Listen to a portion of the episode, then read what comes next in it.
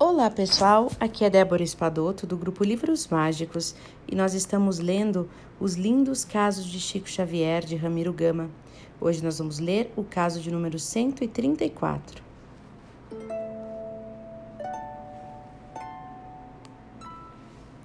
Em dois jejuns permanentes.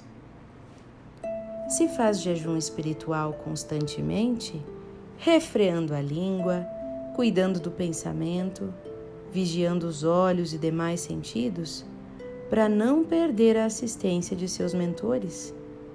O Chico também faz o jejum material, abstendo-se de comer aquilo que gosta e aquilo que lhe faz mal.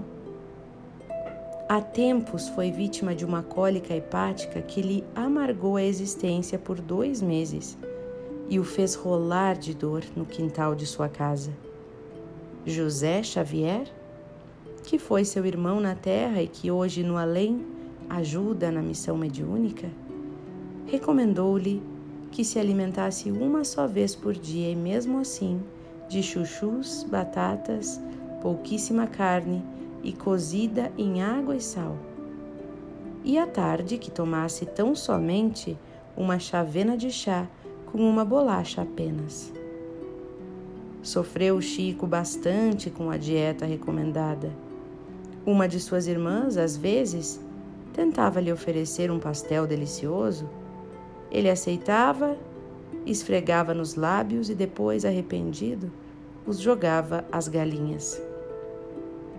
Hoje, graças ao seu poder de vontade e à ajuda de seus amigos da espiritualidade, ele está curado.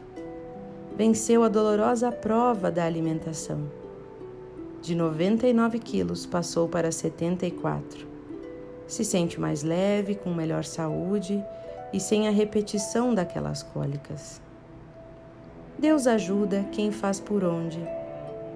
Belo exemplo para todos nós que nos achamos apegados a tantas coisas inúteis e nem sempre damos o primeiro passo para delas nos libertarmos, como um preparo à vida espiritual que nos espera e onde tudo, tudo, tudo é espiritualidade.